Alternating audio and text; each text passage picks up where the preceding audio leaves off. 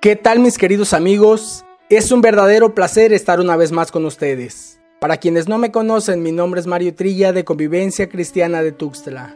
Hoy quiero que juntos estudiemos la segunda parte de nuestra cápsula de vida, Rescatando la Navidad. En la cápsula anterior platicamos sobre un hombre que perdió la primera Navidad, el mesonero. Un hombre que tenía todo ocupado y no hubo en su mesón un lugar para Jesús. Lo bello de esto es que acá no acabó la historia. Me gustaría que juntos recordemos y veamos cómo empezó la primera Navidad. Esta fue sin arbolito, sin luces, sin fraternidad, sin cena, sin familia quizá. Pero acá tampoco acabó la historia. Vayamos juntos a este momento.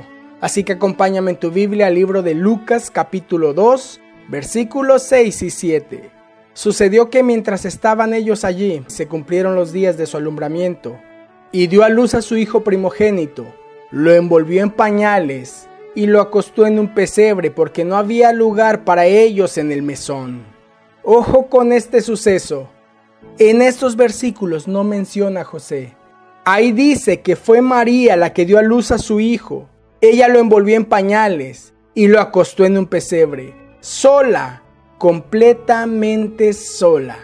Es probable que José siguiera buscando un mesón para María, un mejor lugar para que Jesús naciera, un médico que ayudara en el parto, o que simplemente no haya sido mencionado a propósito, con la única intención de revelarnos que nada, absolutamente nada ni nadie fuera de Jesús es relevante en este tiempo.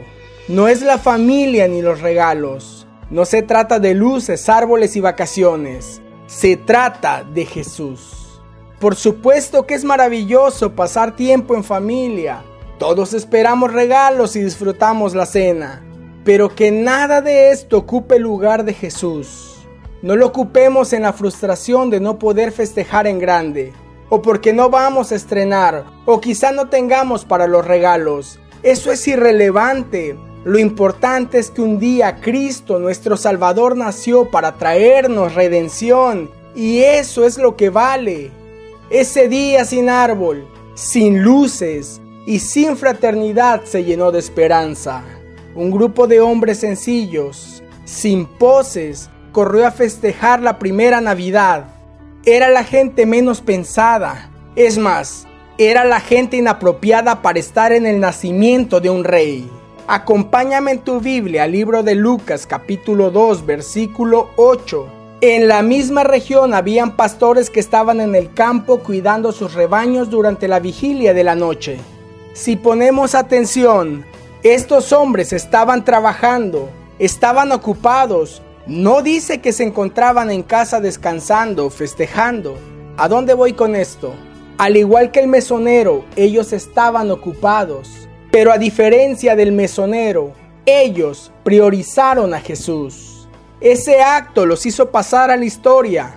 Es verdad, pasaron sin nombres, sin poses, sencillos, tal como eran ellos, pero se les recuerda en muchas casas, año tras año, debajo de un árbol, junto a un pesebre, con rostros de asombro y gratitud, como los pastores que festejaron la primer Navidad versículos 9 en adelante.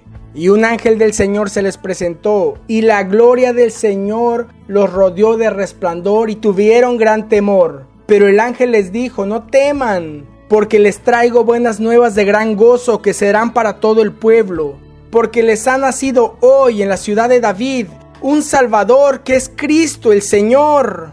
Esto les servirá de señal. Hallarán a un niño envuelto en pañales y acostado en un pesebre.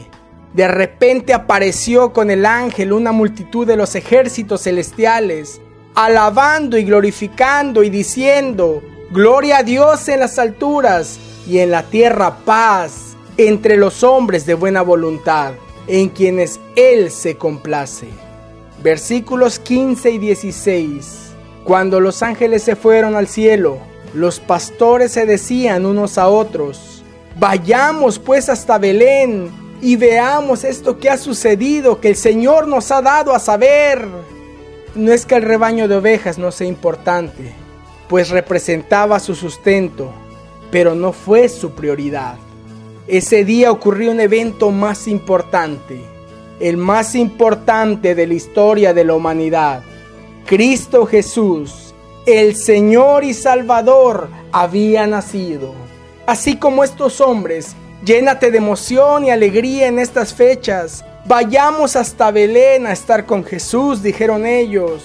Que no te absorbe el trabajo, la tristeza o la indiferencia. Ve, corre hacia Él.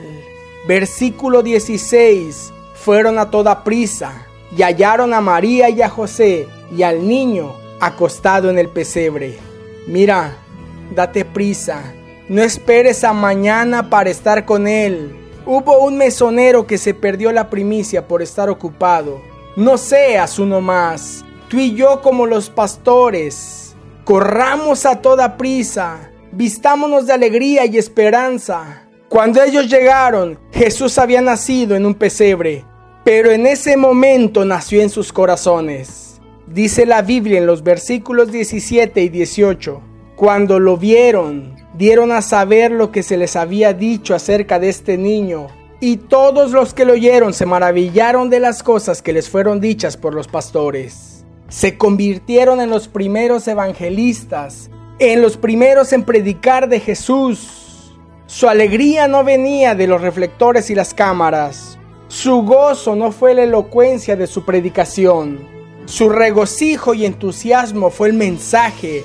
Cristo ya nació. Nosotros le vimos, fuimos testigos aún sin merecerlo. Y dice que todos los que les oían se maravillaban. Mi querido amigo, recuperemos la Navidad. Medita en este tiempo. Platícales a tus amigos del significado de estas fechas y verás que tu corazón se llena de alegría al compartirlo. Ayúdame a que este mensaje llegue lejos, que muchos se alegren en esta fecha y que la luz de Cristo ilumine muchas vidas. No más navidades depresivas, no más navidades ocupados. Gózate y alégrate con tu familia. Ríe a carcajadas. Llena tu vida de esperanza. Respira y satura tus pulmones de regocijo y consuelo, porque Cristo ha nacido en tu corazón. Termino con los versículos 19 y 20. Pero María atesoraba todas estas cosas, reflexionando sobre ellas en su corazón. Y los pastores se volvieron y glorificando y alabando a Dios por todo lo que habían oído y visto tal como se les había dicho. Así como María, que sea Jesús tu mayor tesoro. Atesóralo en tu corazón y como los pastores, glorifícale y alábale. Que la gloria de Cristo cubra tu vida.